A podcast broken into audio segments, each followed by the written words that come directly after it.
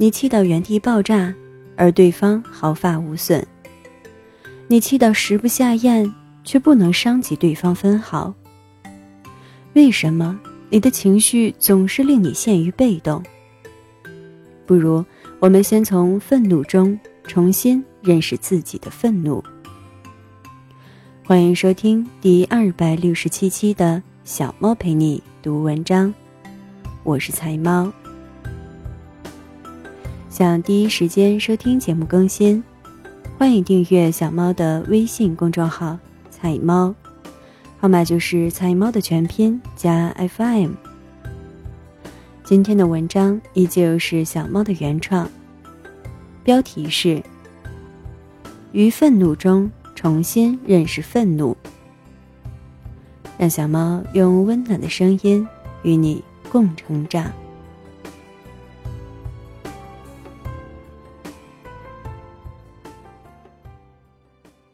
于愤怒中重新认识愤怒。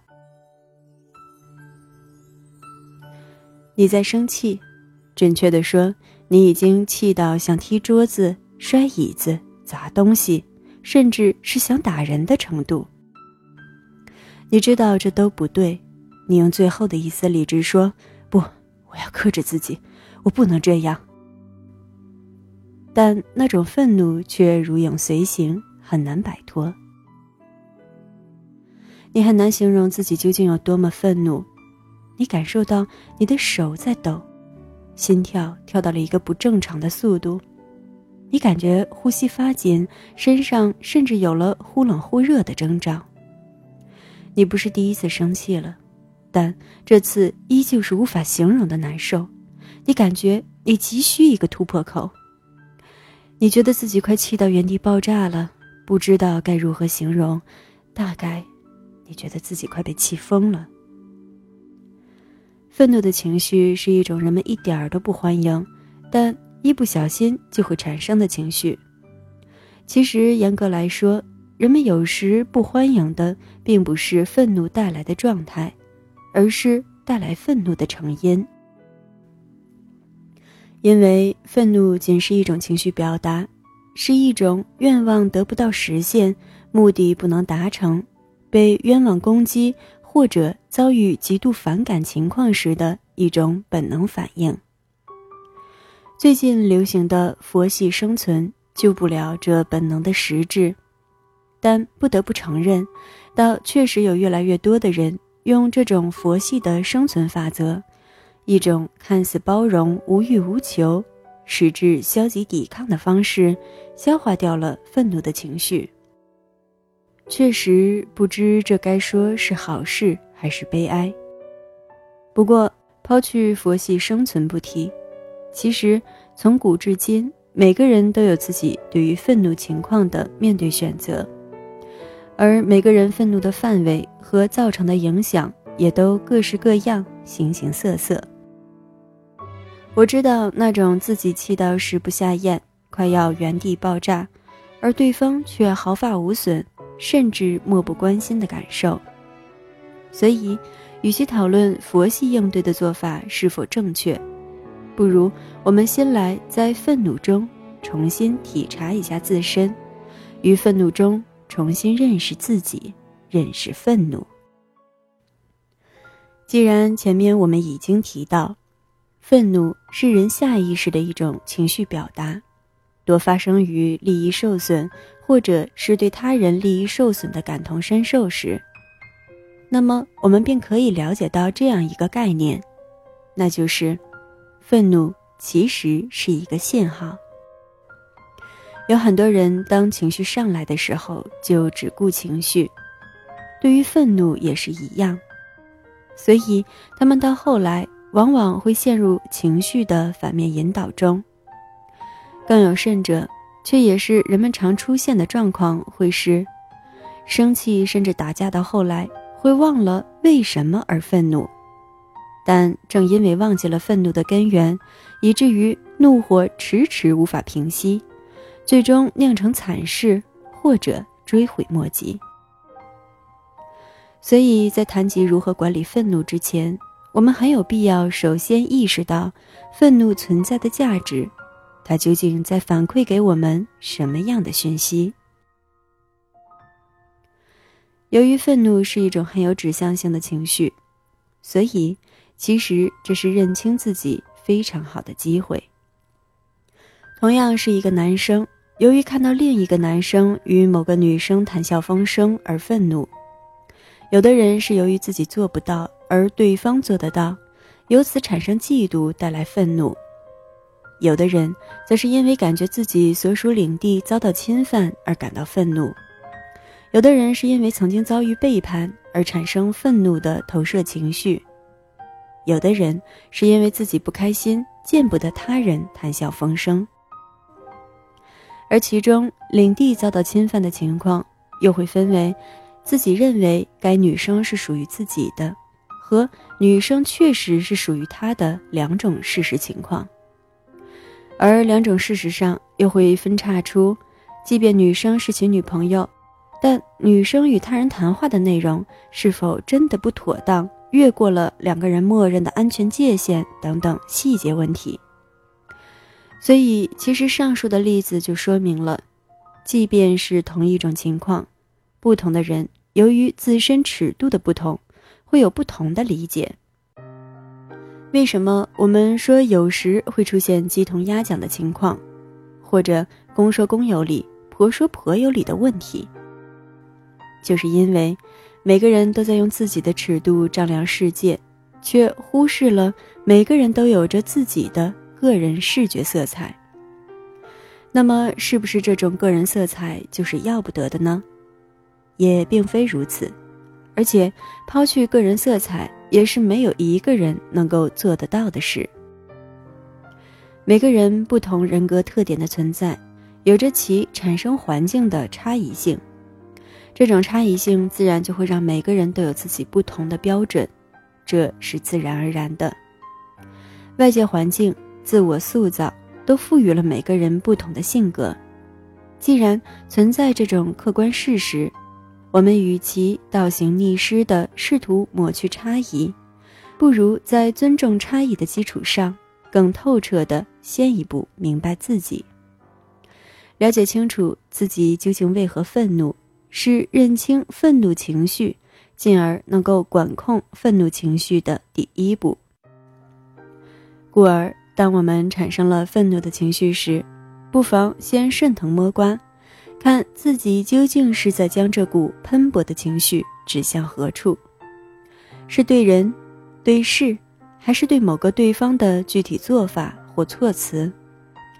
愤怒是一个最好的指南针。能帮助你找到当下情况中你与对方分歧的关键点，而分歧的部分一旦解决，两人化敌为友，又怎会还有伤害自己的情况出现？即便不能化敌为友，但是自己对于情况的掌握也能令自己重归理性。所以在产生愤怒的情绪时，最佳的第一处理，既不是压下愤怒的情绪。也不是急着宣泄心中的不满，而是要立即观察自己的愤怒情绪，像利用一个指南针一样，有意识的顺藤摸瓜，找到引发当下冲突情况的矛盾根源。这一点其实一点也不难做到，关键就在于能否在第一时间回归这样的意识。一旦产生了这个概念，那么。观察到为何而生气的真实根源，也不过是时间问题罢了。总有人拿男女之间的差异开玩笑，会列举一大串男生还摸不到头脑，女生已经气得把对方拉黑的状况，以此来调侃男女生的思维回路的不同。其实并非男女生的思维回路不同。而是因为每个人的本能反应都是在从自己的视角出发去揣摩对方的利益心情，于是南辕北辙就会成了很正常的情况。男生会更注重具体问题要怎样解决，其次才是解决用什么情绪去解决，而女生在意的往往却是词语语句。姿态背后所代表的感性象征意义，于是往往就会出现男生还纠结在具体事儿上，女生已经由事扩展到背后的象征意义，扩展到你爱不爱我上，并非常在意你是否爱着我这个事实，以至于必须先确定这点才能静下心来谈事。而男生又往往会急着解决事情，以至于最后男生耗到没耐心，女生认为对方果然印证了不爱自己的事实，而最终双方都无法交谈，互相悲剧的情况。同事间的争吵，家庭里其他成员的争执，路上矛盾激发后的愤怒，包括网络上的掐架等等，其实。也都是一样的状况。我们在愤怒之前，都有必要先观察自己和对方的利益所在，观察是哪一项利益受到侵害，而又是否有调和的基础，然后再做出判断。切莫只解决情绪，不解决问题，而最后会令自己越吵越气，越气越吵，却对事情的解决毫无帮助。最令人生气的，莫过于你气到原地爆炸，而对方毫发无伤。其实会出现这样情况的根源，就是由于自己没有弄清楚自己因何而气，或者因何而受制于人。如果找到了问题的根源，并且该干预干预，该止损止损，该反击反击，那么打得过自然打，打不过也知道为何打不过。有了清醒的认知，自然就能很快的从愤怒的情绪中一点点抽身出来。所有的愤怒到不可自拔，其实都是对自我情况的迷失，而这种愤怒到头昏脑胀的状况，也很容易让人错过更多解决问题的时机和手段。所以，要想不气到原地爆炸的方法，其实真的很简单。所有刻意的管理方式都不过是辅助，真正的钥匙就是要以最快的速度分析局面，认清自己，了解对方，弄清彼此利益和问题的根源，并对矛盾根源进行是否可解决、如何解决的分析。概括来讲，就是如果能越愤怒越清醒，那么也就会越能掌控局面。而这种清醒的程度和能力，当然也不是想想就能获得的，它也有赖于一个人平时的眼力、眼界、能力、心智的累积。总之，愤怒其实是一个很好的导师，它能让人区别于平时隐匿的状态，于高亮的提醒中认清自己所忽略的部分，能让人在危机关头更好的锻炼自己克服本能。保持清醒判断的能力，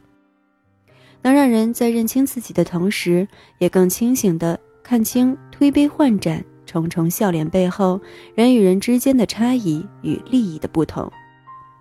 并最终能将这些融会贯通，形成一个人对这个社会的正确、客观、理性的认识，从而变得更加强大，也更加客观公平。我们往往由自身利益出发去看待世界，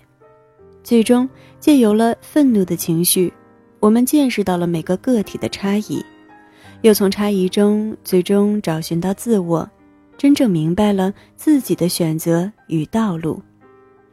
这是一个对自身的认知过程，而这个过程，有些人会需要行走一生才能走完，有些人甚至一生。都对自己、对他人浑浑噩噩。一定程度上，我觉得其实愤怒是上天给予我们的很好的礼物，就像疼痛的感知，他们都是第一时间反馈信息给我们的信号机制。我一直强调，要解决问题，而不是解决情绪。我也相信，能够不被愤怒所掌控的人。终能利用愤怒的淬炼，让自己于人生中更进一步。愿我们都能不被气到原地爆炸，反而更加强大。别忘了，任何情绪其实都是上天赐予你的礼物，他们在让人体会活着的感受的同时，也能成为自身成长最好的工具。感谢你的收听，这里是彩猫 FM，我是彩猫，欢迎点赞打赏支持小猫，让小猫用温暖的声音与你共成长。更多精彩。欢迎订阅我的微信公众号“菜猫”，号码就是“菜猫”的全拼加 FM。节目每周三、周日更新。小猫陪你读文章，希望能为你的生活带来一些温暖，一些快乐。